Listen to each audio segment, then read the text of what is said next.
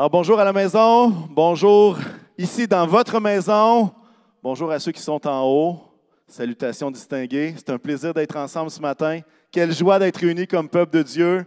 Et euh, on veut continuer dans les mêmes veines que la semaine dernière. Euh, et le thème du message de la semaine dernière, c'était Je bâtirai ma vie malgré mon passé. Et on a vu que Jésus pouvait guérir les blessures du passé.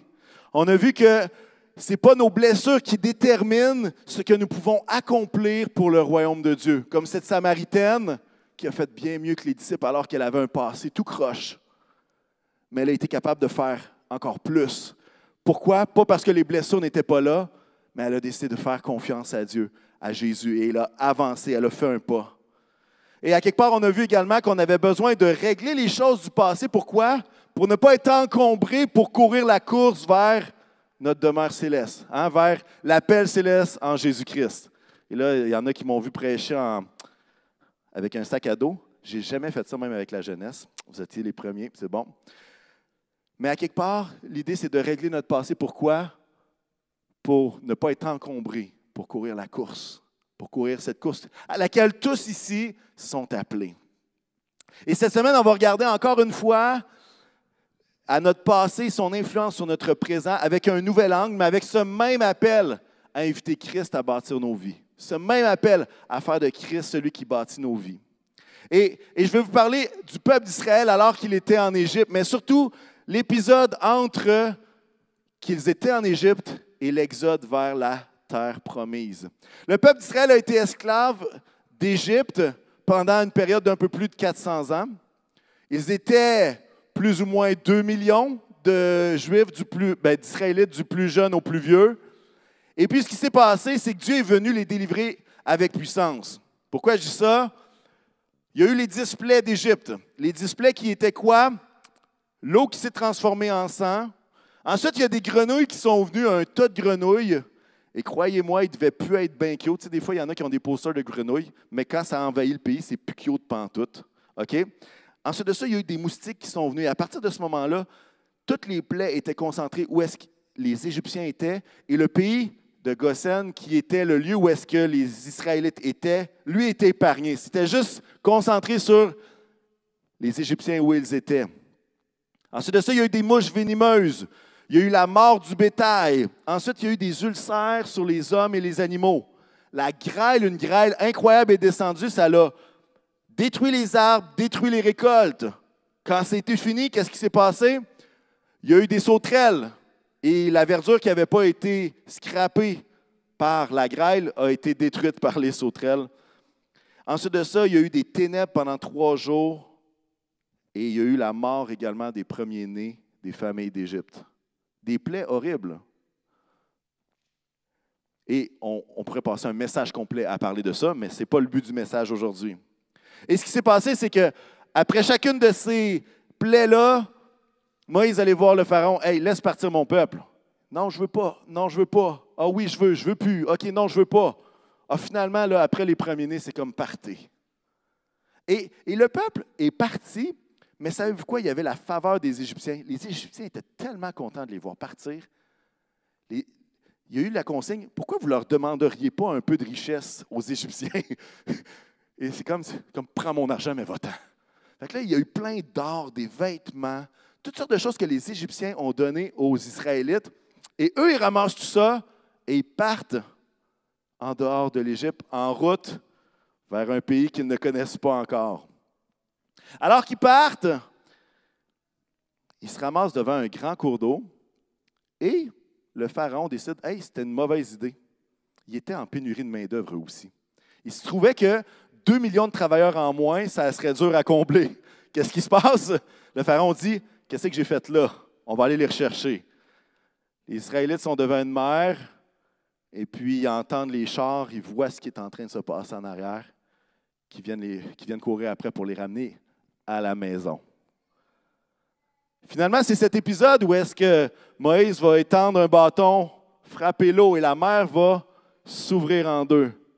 Les Israélites vont marcher. Ils vont dire Hey, on a un raccourci, c'est génial. Mais pouvez-vous imaginer juste la scène, là? La mer s'ouvre en deux. Il y a un grand vent qui souffle, tellement fort que les vagues reste jamais en haut. En tout cas, on ne connaît pas toute l'histoire, on n'était pas là. On n'a pas la reprise vidéo. Mais on peut s'attendre à ce que ça soit très insolite comme scène. Et là, il marche à pied, au sec. Spécial, ça aussi. Il fallait que ça soit sec. Il amenait du bétail, il amenait toutes sortes de choses. Les Égyptiens disent Waouh, ils ont ouvert le chemin, on va y aller nous autres aussi. Entre dans le chemin. Mais finalement, la mer se replace. Et qu'est-ce qui se passe? Les Égyptiens sont tous noyés. Et là, c'est une histoire où est-ce que vous, vous, imaginez ce peuple de 2 millions-là d'Israélites qui sont en route.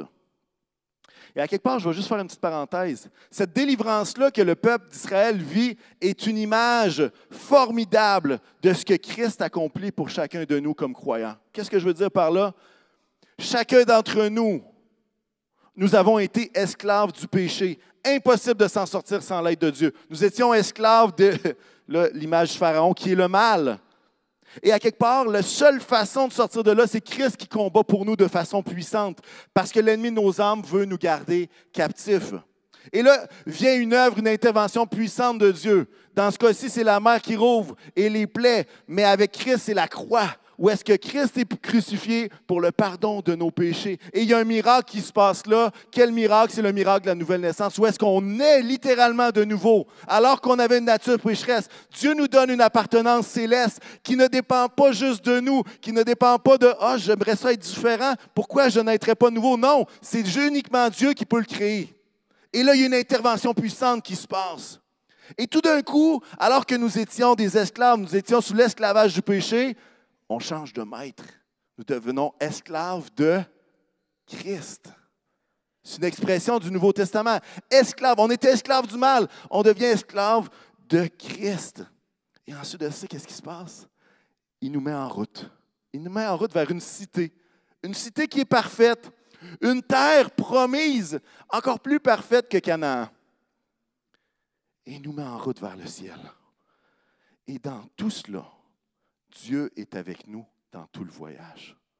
Et on va le voir de façon puissante tout à l'heure parce que les Israélites vont faire toutes sortes de niaiseries, mais Dieu les accompagne dans tout le voyage. Et j'aimerais dire que c'est la même chose pour nous. Mais on va le découvrir tout à l'heure. Et à quelque part, cette image-là de la sortie d'Égypte est exactement ce, cheminement du croyant qui, à cause de l'influence de la croix, de la résurrection, peut marcher vers une nouvelle terre et qui ici est capable de dire merci Seigneur parce que tu m'as sorti de mon Égypte. Maintenant, tu, m'amènes avec toi jusque dans l'éternité.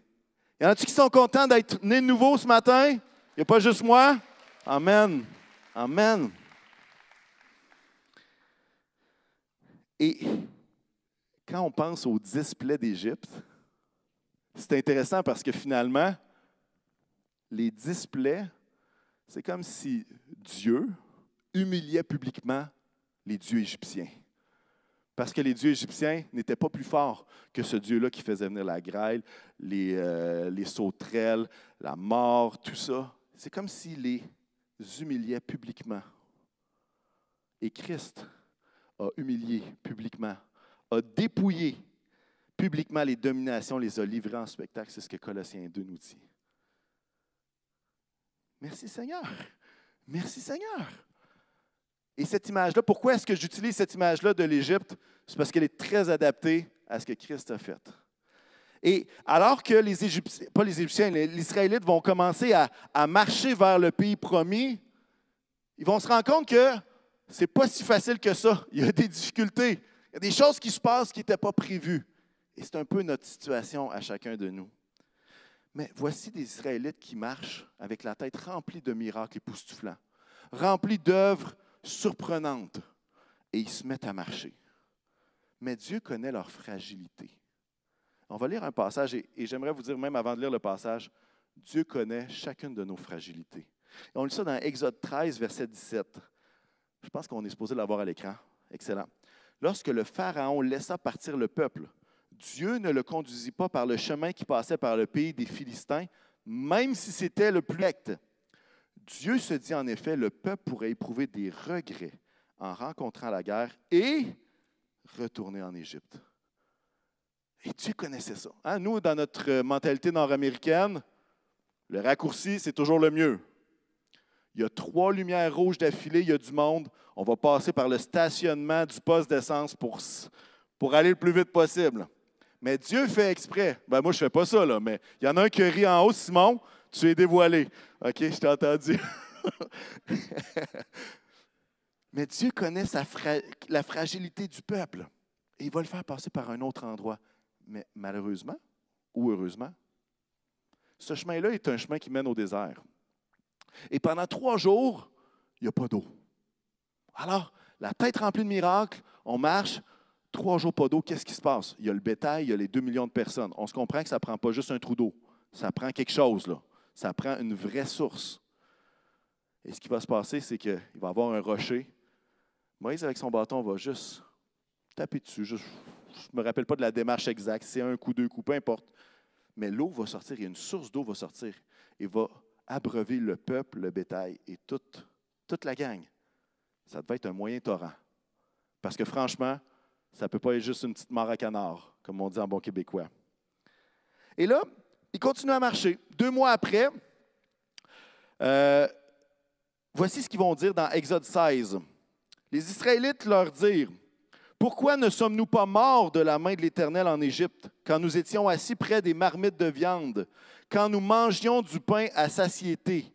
Au contraire, vous nous avez conduits dans ce désert pour faire mourir de faim toute cette assemblée.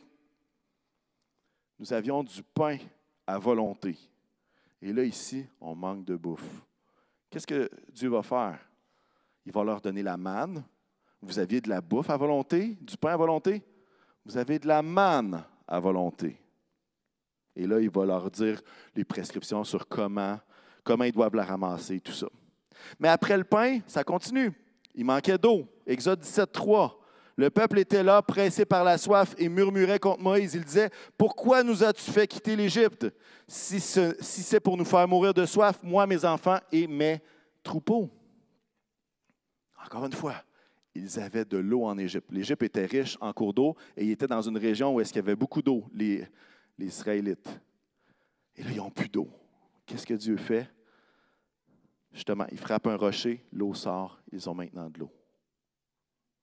Dieu leur donne de l'eau. On continue. Et là, vous, je vous ai parlé de toutes les merveilles, puis là, on se voit, on se dit, il me semble que c'est-tu le même peuple? C'est-tu la même gang qui a vu tout ça? On continue. Moïse est sur la montagne pour recevoir les commandements de la part de Dieu. Alors, Exode 32, le peuple voyait que Moïse tardait à descendre la montagne, alors il rassembla autour d'Araon et lui dit, Allons, fais-nous des dieux, au pluriel, qui marchent devant nous, car ce Moïse, l'homme qui nous a fait sortir d'Égypte, entre guillemets, c'est pas Dieu qui vous a fait sortir d'Égypte. On continue.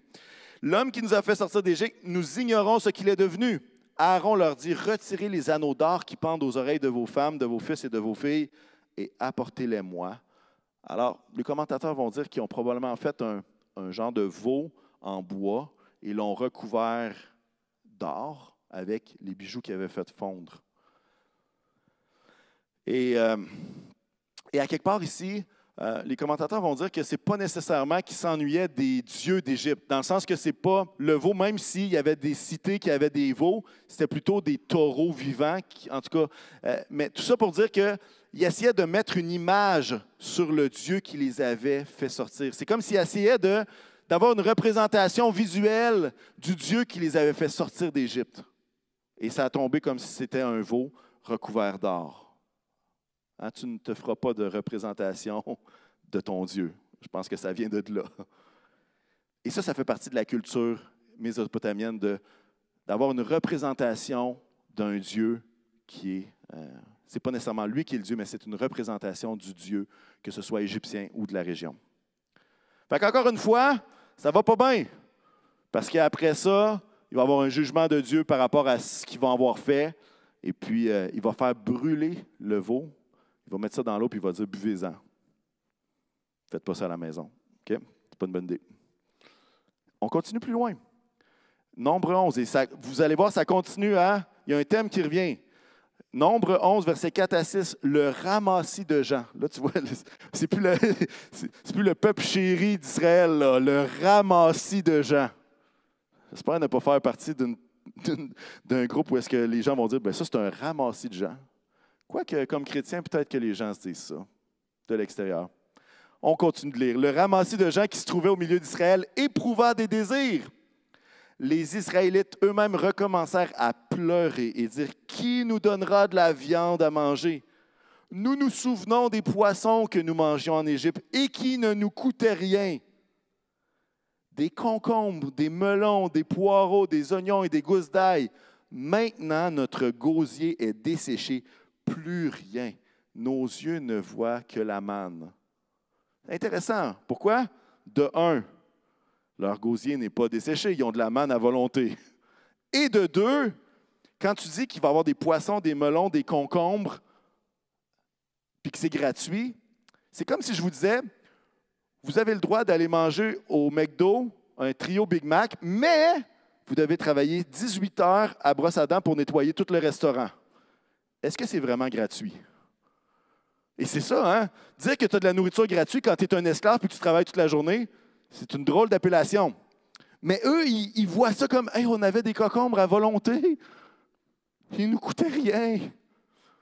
Euh, pause. Ils vous coûtaient très cher. Très, très cher. Mais vous voyez comment le peuple est comme nostalgique, comment le peuple voit juste les bons côtés de l'Égypte en oubliant tout le reste. Alors, bref, ils disent Hey, qui va nous donner de la viande à manger? Et voici que l'Éternel est au rendez-vous. Il faut faire attention à ce qu'on demande à Dieu, OK? Nombre 11, verset 18 à 20.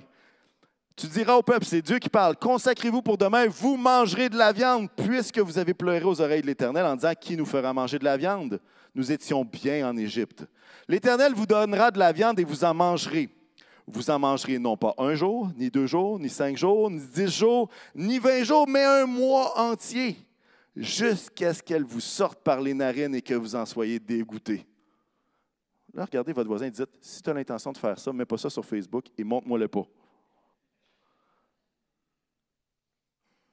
J'espère que vous ne visualisez pas la scène, mais moi, je, suis comme ça, je la visualise. Mais tu sais, manger 30 jours la même affaire, puis ça lève le cœur. Mais en même temps, Dieu avait donné la manne à tous les jours. Et ça, ça ne levait pas le cœur. Mais là, il demandait de la viande.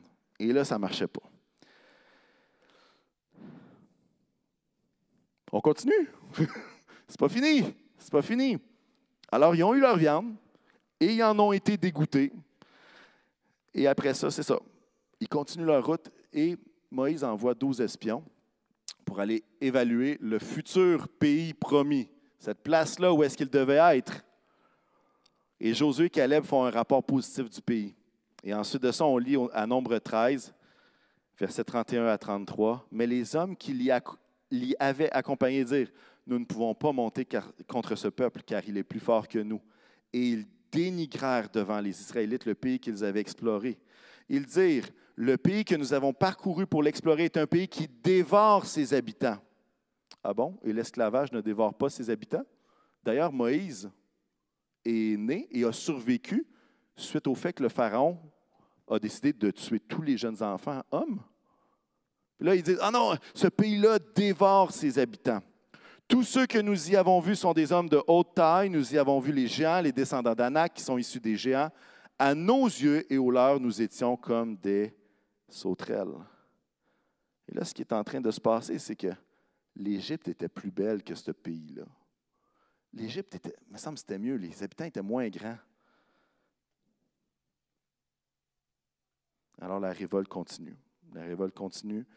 Et puis Moïse et Aaron ont peur de se faire lapider. On lit dans Nombre 14. Tous les Israélites murmurèrent contre Moïse et Aaron. Et, Aaron. et toute l'assemblée leur dit Si seulement nous étions morts en Égypte ou dans ce désert, pourquoi l'Éternel nous fait-il aller dans ce pays où nous tomberons par l'épée? Où nos femmes et nos petits-enfants deviendront une proie. Ne vaut-il pas mieux pour nous retourner en Égypte? Et ils se dirent l'un à l'autre, nommons un chef et retournons en Égypte. La conséquence de tout ce chialage-là, de cette absence de reconnaissance, arrive dans Nombre 14 un peu plus loin. Et le verdict tombe. Vos cadavres à vous tomberont dans le désert et vos enfants seront nomades pendant 40 ans dans les airs. Ils supporteront les conséquences de vos infidélités jusqu'à ce que tous vos cadavres soient tombés dans le désert. Là, tu te dis, waouh, un peuple qui, avait la tête remplie des merveilles de Dieu. Et il se ramasse à tourner en rond pendant 40 ans, jusqu'à temps que tous ceux qui ont chialé meurent au désert. Là, vous dites, OK, où est-ce que tu t'en vas avec ça? où est-ce que tu t'en vas avec ça? En fait, il y a beaucoup de choses qu'on pourrait tirer de tout ça. Puis si vous pensez que je vais toutes les couvrir, oubliez ça, on en a pour toute l'après-midi. Mais on va faire un tour d'horizon ensemble. Et, rappelez-vous, l'idée c'est de dire je veux bâtir ma vie malgré mon passé. Et à quelque part, quand on regarde tout ce qui est en train de se dérouler pour ce peuple, on se rend compte que la culture influence, la culture dans laquelle ils ont vécu influence leurs actions, même après avoir vu Dieu agir. L'Égypte était tatouée sur leur corps. La culture égyptienne était là. Après 400 ans d'esclavage, ils étaient des professionnels du chiolage. Et à juste titre. Et à juste titre. Quand ça fait 400 ans de génération en génération en génération, 400 ans, c'est pas loin de la ville de Québec. Là. Quand on y pense, là, ça en fait des années. Là. Moi, je ne me rappelle plus de mes ancêtres il y a de ça 400 ans. Je ne les connais pas. Je connais à peine leur nom. J'ai ça dans un livre à quelque part placardé. Mais 400 ans de génération en génération en génération, esclaves, avec un traitement qui était loin d'être favorable, étaient des professionnels du chiolage.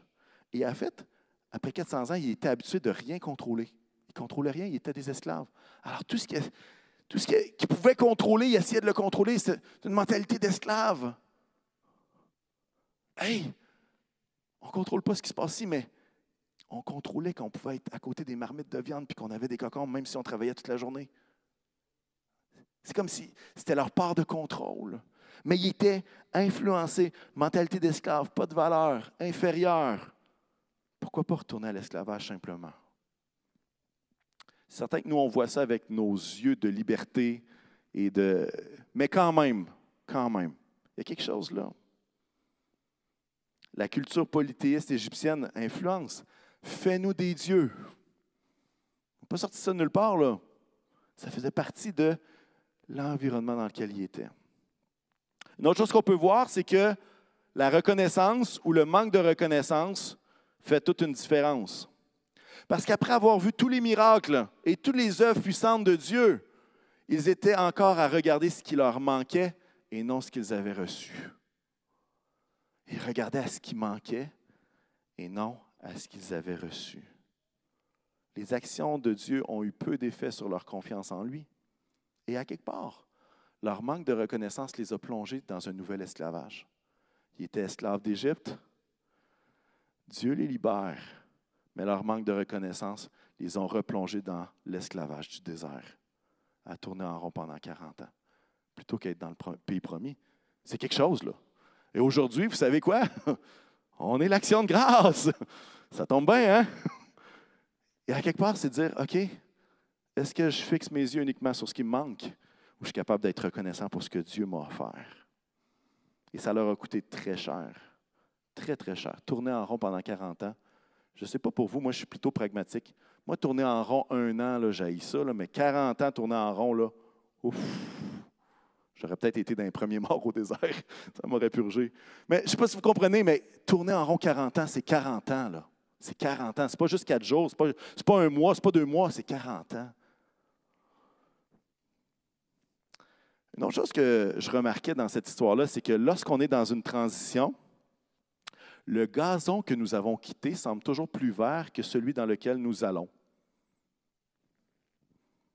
Et on voit, il s'ennuie clairement de l'Égypte. Il s'ennuie de l'eau, il s'ennuie de la nourriture.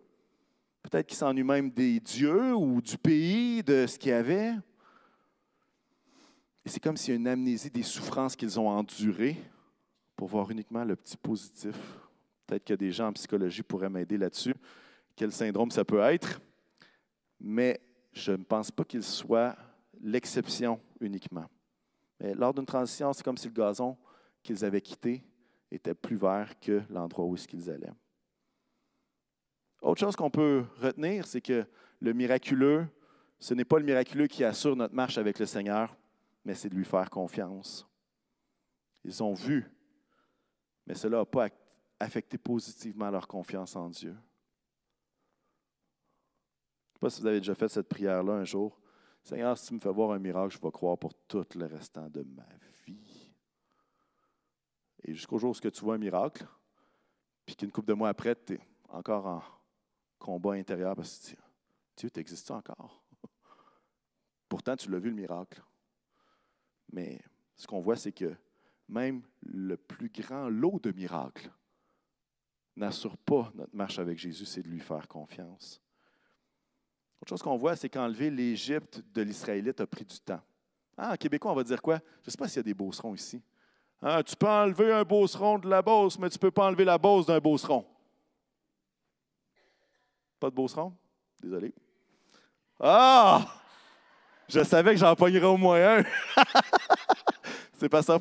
Sainte-Marie de Beauce. Mais, mais à quelque part, c'est comme si. Puis on peut le dire pour tout le monde, hein? Tu peux sortir un Africain d'Afrique, mais tu ne peux pas sortir l'Afrique de l'Africain. Puis je ne me trompe pas. Pourquoi? Parce que c'est une culture. C'est l'endroit où est-ce qu'on a grandi, puis c'est pas mal. On pourrait dire la même chose de chacun de nos patelins, de chacun de nos pays, de chacune de nos places. Mais ce qu'on voit, c'est qu'enlever l'Égypte des Israélites a été très, très long pour certains et plus court pour d'autres. Pour le peuple, ça a pris plus de 40 ans. Pour Josué et Caleb, on dirait que ça a été moins long. Vous dites, oui, puis Moïse là-dedans. Ben, Moïse, lui, il a fait tout un parcours. Passé les 40 premières années de sa vie en Égypte, il était plongé là-dedans. Après ça, il s'est enfui 40 années dans le désert amadian. Et après ça, il retourne en Égypte, puis il amène le monde dans le désert. Fait que lui, ça lui a pris 40 ans de purge dans le désert pour sortir l'Égypte de lui qui était un Égyptien naturalisé.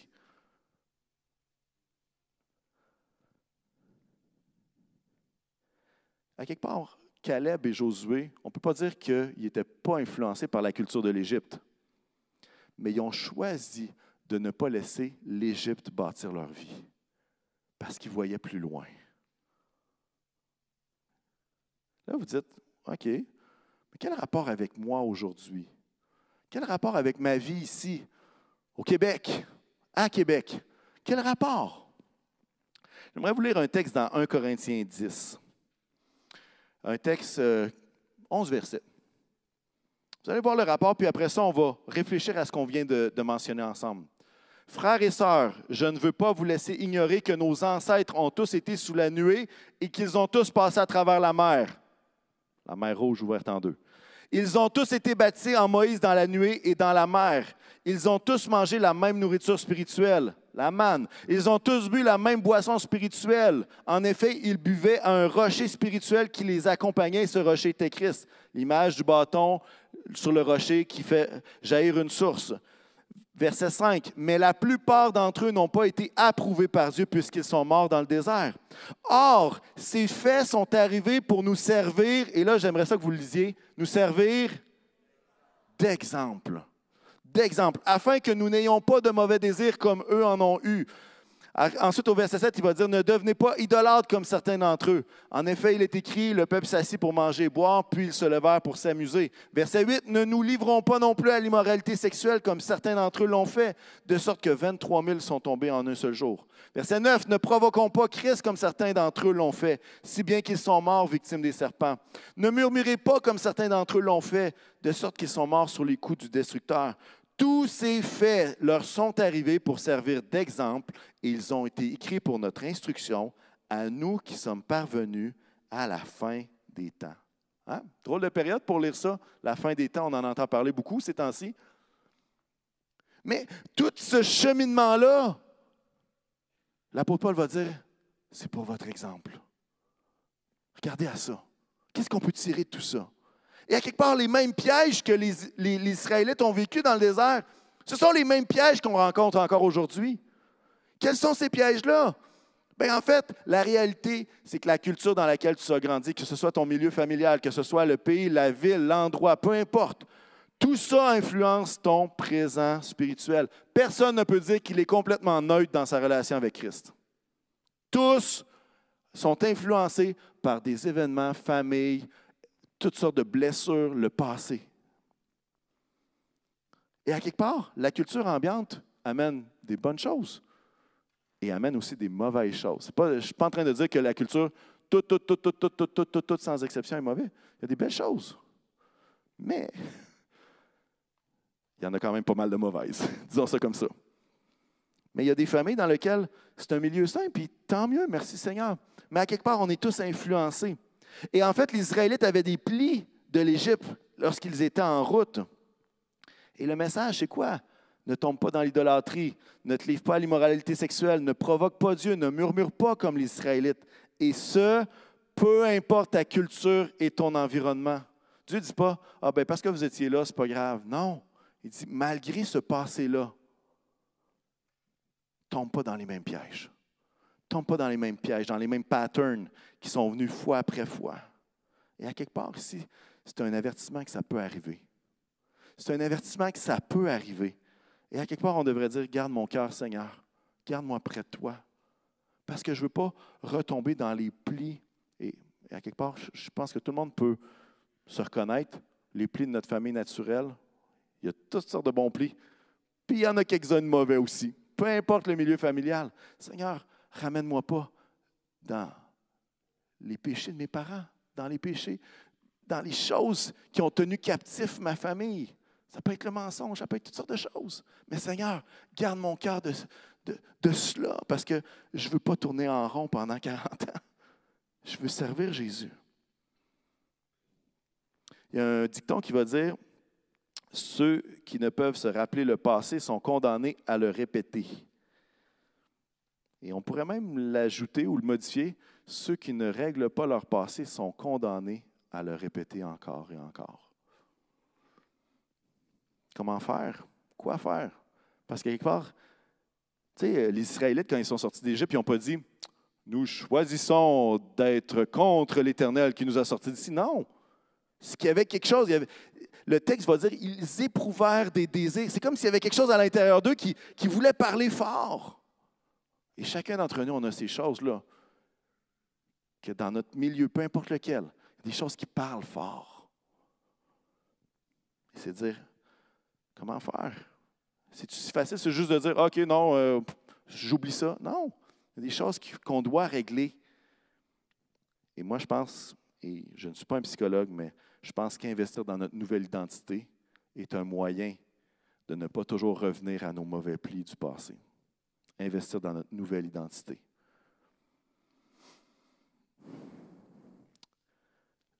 Un autre piège qu'on a lu la reconnaissance ne dépend pas de la grandeur des miracles, mais, de la grandeur de ton cœur. La reconnaissance ne dépend pas de la grandeur des miracles, mais de la grandeur de ton cœur. Qu'est-ce que je veux dire par là? On est à la période de l'action de grâce, puis je vais vous la poser la question. Est-ce que vous êtes reconnaissant? Est-ce que tu es reconnaissant? Est-ce que le fait que Dieu t'ait sorti de ton Égypte est suffisant pour que tu sois reconnaissant ou tu as besoin de ça ou ça, ou ça, ou telle chose, est-ce qu'on est reconnaissant? Il y a deux Israélites seulement qui plaisaient à Dieu, qui ne sont pas morts au désert. J'ajouterai Moïse, trois, Caleb et Josué. Et vous savez pourquoi est-ce qu'ils ont été capables d'être reconnaissants? Voici mon hypothèse. Leur reconnaissance était plus grande que leur peur. En fait, quand les autres euh, espions sont allés, qu'est-ce qui parlait le plus fort? La peur ou la reconnaissance? C'était la peur. Ils sont plus grands, ils vont nous tuer. On est des sauterelles, on est des vers de terre à côté d'eux. Le pays n'est même pas beau, alors que le pays était très beau. Leur peur parlait plus fort que leur reconnaissance. La question est celle-ci. Est-ce que ma reconnaissance est plus grande que mes peurs? mes incertitudes, mes questions par rapport à l'avenir. Est-ce que ma reconnaissance est plus grande que ça? Est-ce que je suis en train de vous dire que c'est facile? C'est pas ce que je suis en train de dire. Mais je pense que c'est une bonne question à se poser en cette journée de l'action de grâce. Est-ce que la reconnaissance, ma reconnaissance est plus grande que mes peurs? Un autre piège qu'on voit, et on en a parlé tout à l'heure, c'est que la nostalgie de voir uniquement le positif du passé nous guette tous malgré 400 ans d'esclavage, il rêvait au cocombre. Il rêvait non pas à manger de la viande, mais à être à côté de la marmite de viande pour la sentir. Il se rappelait de l'eau, mais sans se rappeler de tout le négatif. Et parfois, nous aussi, on regarde notre passé comme si ce n'était pas si pire que ça quand on était dans le monde à faire n'importe quoi. Moi, je vais être spécifique ici. Il y en a ici qui marchent avec le Seigneur depuis 15, 20, 30 ans. Il y en a que ça fait peut-être 5 ans. Il y en a que ça fait peut-être 6 mois. Peu importe. Mais parfois, après 20 ans de vie chrétienne, on regarde le passé et on dit Ah, c'était pas si pire que ça dans le temps, même si. Mes niaiseries, c'était pas si grave que ça. Je n'étais pas si désespéré que ça. Puis on oublie qu'on était dans la boue du péché, qu'on était à terre, qu'on n'avait pas de vision pour l'avenir, on n'avait pas de mission, on n'avait pas d'avenir.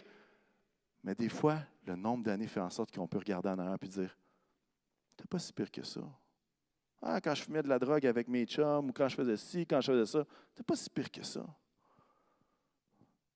Et des fois, la nostalgie nous fait voir juste les petits moments positifs sans nous faire voir ce qu'on appelle le big picture, la vue d'ensemble. Ou est-ce que littéralement, on a crié à Christ parce qu'on avait besoin d'un sauveur? On était dans l'esclavage, on était en Égypte. Et à quelque part, qu'est-ce qui se passe dans 1 Corinthiens 10 qu'on a lu? Qu'est-ce qu'il va leur dire? Hein? N'allez pas dans l'immoralité sexuelle, ne murmurez pas, ne provoquez pas Christ. Hein, l'autre, euh, je m'en souviens plus. Euh, ne devenez pas idolâtres. Et à quelque part, frères et sœurs, ne laissons pas, notre vision embrouillée de notre passé nous amener dans les vices dans lesquels les Israélites ont tombé et dans lesquels nous, on était il y a de ça. Vous pourrez lire un texte hein, qui, va dire, et je n'ai pas la référence, mais voilà ce que vous étiez. Vous étiez menteur, vous étiez ci, vous étiez ça, vous étiez tout croche. Mais maintenant, vous êtes en Jésus-Christ. Maintenant, vous êtes dans sa famille. Faisons bien attention à ne pas laisser notre passé nous ramener dans ces choses que nous avons quittées en suivant Christ. C'est bizarre, hein, parce que les Israélites sont en route ils sont en route vers le pays promis, mais ils ont toujours la face en arrière. Ils regardent toujours l'Égypte. Ils regardent en arrière. J'aimerais vous donner un conseil de sécurité routière. Si vous conduisez votre véhicule, je vous suggère de regarder plus souvent en avant qu'en arrière. Il y a une raison pour laquelle le rétroviseur est ça de gros et votre pare-brise est ça de gros. C'est la même chose dans notre vie spirituelle. Il faut faire attention que notre passé ne nous rattrape pas. Mais le pare-brise, il est plus grand que notre rétroviseur.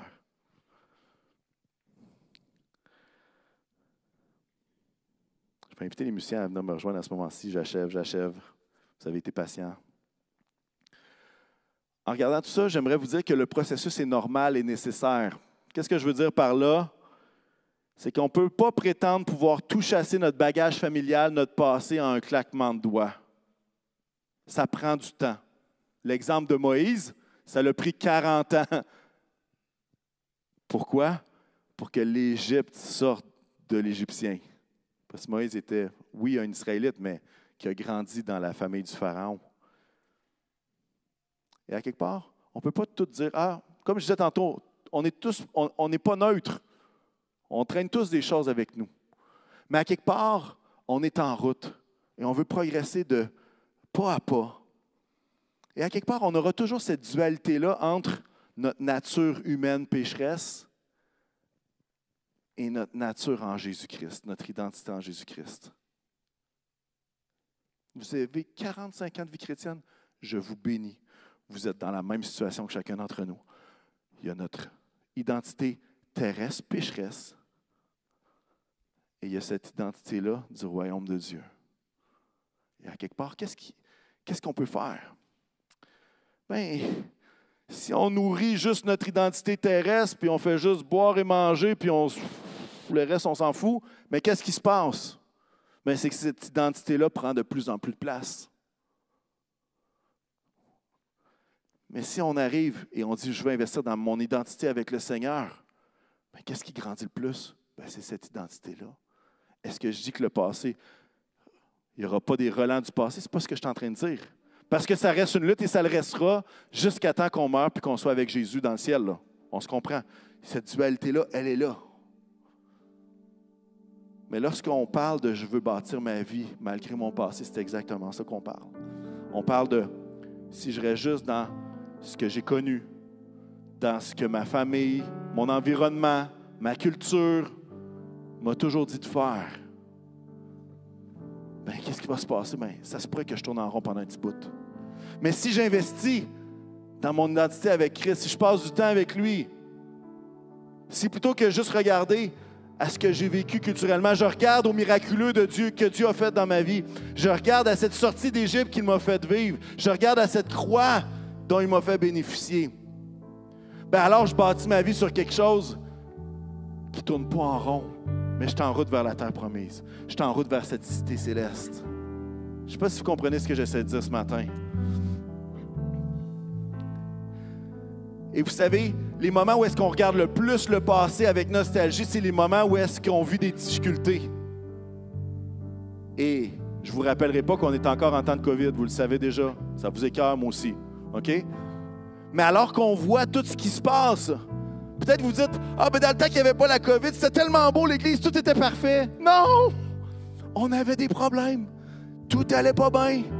C'était pas parfait. Il y avait des choses qu'il fallait qu'on travaille. Non, l'Église n'était pas parfaite parce qu'on n'avait pas de distanciation sociale. Il y avait des choses qu'il fallait qu'on travaille. Mais nous, qu'est-ce qu'on fait? On voit juste le jour où on n'aura plus de restrictions sociales, toute l'Église va être parfaite. Non? C'est juste qu'on oublie. On oublie qu'il y avait des choses qu'il fallait qu'on aille plus loin, des temps de prière qu'il fallait qu'on passe encore plus ensemble. Mais lorsqu'on est dans des difficultés, c'est facile de regarder en arrière et de dire C'est tellement beau ça, c'était tellement beau. Mais on se rappelle plus du big picture, on se rappelle plus de la vie d'ensemble.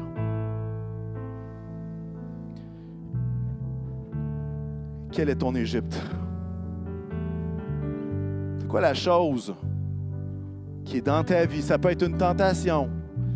Ça peut être une personne qui te tire par en arrière, qui essaie de te prendre puis de te ramener à ton passé sans Christ. C'est quoi ton Égypte qui te fait regarder en arrière avec nostalgie? plutôt que de regarder en avant vers Christ? La semaine dernière, on a donné un défi. Je ne sais pas si on l'a à l'écran, mais je vais vous le lire. C'est d'identifier en prière une blessure du passé qui influence ton présent spirituel et inviter Dieu à guérir ces blessures, soit en pardonnant, soit en priant, soit en, en étant là avec le Seigneur, un temps avec Jésus. Et peut-être que vous, c'est peut-être pas une blessure du passé, mais c'est peut-être un environnement dans le passé qui fait en sorte que c'est tentant de regarder beaucoup plus souvent le rétroviseur que de le pare-brise. Quel est ton Égypte? Est-ce qu'on peut juste fermer nos yeux et laisser le Seigneur nous parler ce matin?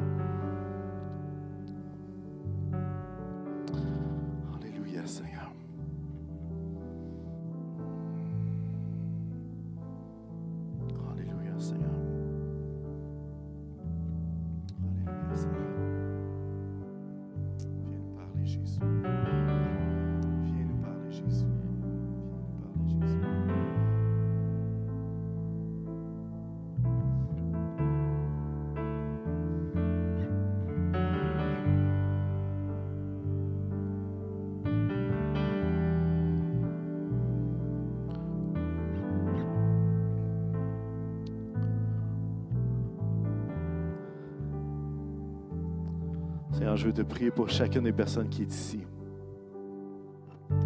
Chacune des personnes qui luttent avec ce regard vers l'Égypte, vers les choses qui l'éloignaient de toi. Et ma prière, Seigneur, c'est que tu puisses briser les patterns qu'il y a dans la vie de mes frères et de mes sœurs. Et Seigneur, que tu puisses nous permettre à chacun d'entre nous, et je m'inclus dans cette prière, de regarder en avant, de regarder vers toi et d'investir dans notre identité spirituelle. Permets à chacun de nous, Seigneur, cette semaine, de pouvoir revisiter, prier, t'inviter dans nos Égyptes parce que c'est toi seul qui peux nous en faire sortir. C'est toi seul qui peux nous délivrer. C'est toi seul qui peux nous en faire sortir. Et Seigneur, je te donne la gloire pour tout ce que tu vas faire cette semaine, dans le beau et puissant nom de Jésus. Amen. Amen. Amen.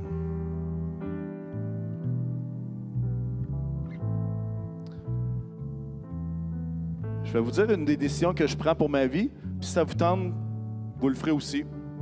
mais moi, je décide de bâtir ma vie sur la reconnaissance envers Jésus. Je décide de bâtir ma vie sur mon futur avec Dieu et non pas sur mon passé. Je décide de bâtir ma vie sur mon identité dans le ciel et non sur la culture dans laquelle j'habite. Je décide de bâtir ma vie sur Christ. Louons le Seigneur ensemble. Amen.